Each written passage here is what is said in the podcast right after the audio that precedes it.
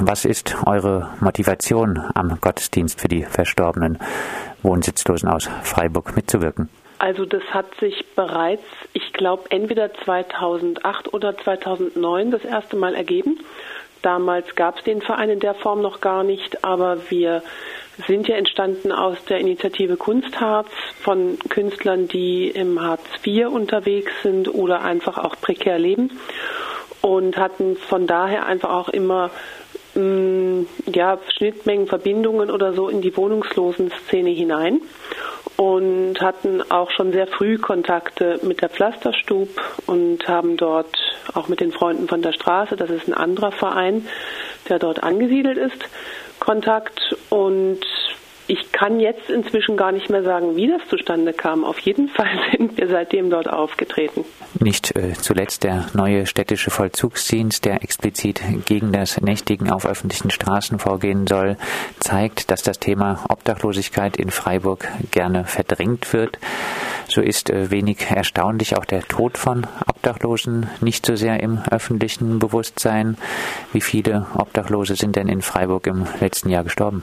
Also das ist so, dass wir unsere Zahlen immer bekommen direkt von der Pflasterstub und ähm, ich schicke ja dann auch immer eine Einladung herum und dann kommen ab und zu noch Namen aus Freiraum oder aus dem Ferdinand Weiß Haus oder so. Jetzt kamen noch ein paar Namen aus dem St. Gabriel, das ist ein Übergangswohnheim. Also auf der Liste stehen momentan zehn, was vergleichsweise wenig ist. Also wir hatten schon wirklich einige mehr und gerade jetzt in den letzten Tagen vor dem Gottesdienst, wenn es so kalt wird wie jetzt, kommt oftmals noch jemand dazu. Das sind auch sicherlich nicht alle, die in dem Jahr verstorben sind. Das sind einfach diejenigen, die über die Pflasterstub und die verbandelten Institutionen erfasst werden. Kannst du was zu den verstorbenen Wohnsitzlosen sagen? Gibt es Hintergründe zu ihnen und ihrem Tod?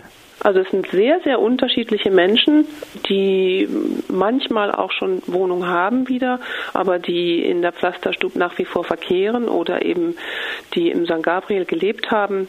Also man kann sagen, die sind schon überdurchschnittlich jung verstorben. Also das ähm, dieses Jahr rangiert das zwischen 38 Jahre und gut, die eine Dame, die ist 77 geworden, das ist schon recht viel.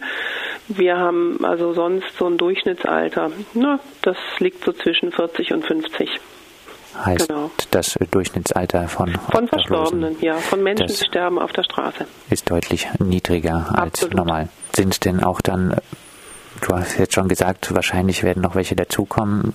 Sind wieder einige auf der Straße erfroren? Also das weiß ich nicht. Die Hintergründe, warum jetzt jemand gestorben ist, die bekommen wir selten zu hören. Wir bekommen zwar immer so ein bisschen Informationen zu den Einzelnen, wenn welche vorhanden sind, aber ähm, das ist dann meistens, wie sie in der Pflasterstube erlebt wurden oder dass jemand Gitarre gespielt hat oder da war auch jemand, der war beim SC Spieler gewesen irgendwann mal und äh, ist dann auf der Straße gelandet und so weiter. Also sowas bekommen wir zu hören. Weniger, warum jetzt jemand gestorben ist. Das ist eher selten. Beim Münstergottesdienst treten äh, am morgigen Dienstag äh, der Chor der Lebenskünstler sowie der Bettlerchor auf. Wie werden äh, Sie künstlerisch den verstorbenen Wohnsitzlosen gedenken? Das ist so, dass wir uns immer schon lange im Vorfeld Gedanken machen, welche Lieder passend wären. Also auch Ideen von Einzelnen bringen wir dann ein, die ähm, und schauen dann, dass wir ein Programm zusammenstellen, was einfach einerseits ähm, schon auch das Thema Tod auf jeden Fall ähm, mit reinnimmt, andererseits trotzdem auch sowas ja fürs Herz einfach auch hat. Also wir haben jetzt zum Beispiel dieses Jahr ähm, den Sonnengesang von Franz von Assisi dabei, aber wir haben auch wesentlich weniger christliches Liedgut dabei, also immer wieder auch Sachen aus dem Popgebiet. Das ist dann mehr so der Chor der Lebenskünstler und wir vom Bettlerchor, wir haben oft schon traditionelles Liedgut dabei gehabt oder auch zum Teil Sachen aus der klassischen Musik. Ähm, also wir versuchen einfach auch immer einen Ton zu finden, der irgendwo ja die Menschen berührt, sag ich mal. Für die, die die Chöre nicht so gut kennen, äh, wer beteiligt sich an den Chören? Also der Bettlerchor ist entstanden am Theater Freiburg, als dort die Bettleroper 2009 gespielt wurde. Und der besteht zu großen Teilen wirklich aus Menschen, die prekär leben, ähm, die zum Teil selber wohnungslos sind und die auch sehr originell sind. Das sind, also wir haben deswegen auch immer wieder, ich sag mal, Personalschwierigkeiten, weil viele dann auch wegen Krankheit ausfallen oder Wege nicht äh, hinkriegen oder einfach sagen, hey, für mich ist heute der Sonntagstreff wichtiger, ich muss da jetzt hingehen und essen gehen, also ich kann jetzt nicht hier einfach irgendwie irgendwo mitkommen oder so. Und der Chor der Lebenskünstler ist entstanden in der Freiburger Hilfsgemeinschaft. Das ist eine Tagesstätte für Menschen mit Psychiatrieerfahrung.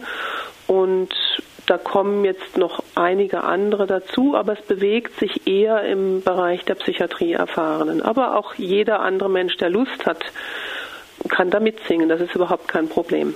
Der Gottesdienst im Münster für die verstorbenen Wohnsitzlosen äh, aus Freiburg findet jährlich statt. Äh, hat er eine Bedeutung für andere äh, noch lebende Wohnsitzlose aus Freiburg? Also wir hatten das schon, dass Menschen gekommen sind aus der Szene. Also auch im St. Gabriel sind die Sozialarbeiter immer sehr engagiert. Die bringen dann ab und zu gleich einen ganzen Bus mit und ähm, ich finde das immer super klasse, wenn einfach wirklich Menschen, die betroffen sind, auch dazukommen und nicht nur zum Beispiel Leute aus der Sozialarbeiterszene, die sind immer sehr stark vertreten, aber auch Menschen, die sich seit Jahren ehrenamtlich im Bereich engagieren, zum Beispiel eben bei Freunde von der Straße. Aber es kommen auch völlig andere Menschen dazu. Und wir haben doch immer wieder Leute dabei aus der wohnungslosen Szene oder eben Leute, die jemanden kennen dort und so, die auch dabei sind. Und das finde ich immer ganz besonders schön. Abschließend ähm, Wünsche oder Hoffnungen für den zukünftigen Umgang mit Wohnungslosen in Freiburg?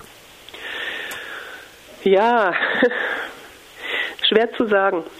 Also ich würde mir wünschen, dass wirklich den Bedürfnissen der Menschen wirklich auch Rechnung getragen wird, dass sie nicht nur möglichst weggeschafft werden in irgendwelche ja, Heime, Übergangslösungen oder so, wo sie dann oftmals wirklich sehr lange auch festhängen.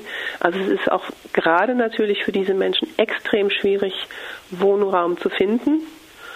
Und ähm, also gerade im St. Gabriel bekomme ich das immer wieder mit. Und da würde ich mir wünschen, dass da andere Lösungen gefunden werden.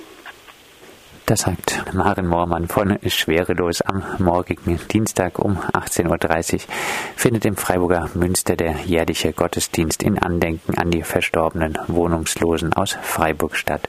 Mitgestaltet wird der Gottesdienst vom Chor der Lebenskünstler sowie dem Bettlerchor.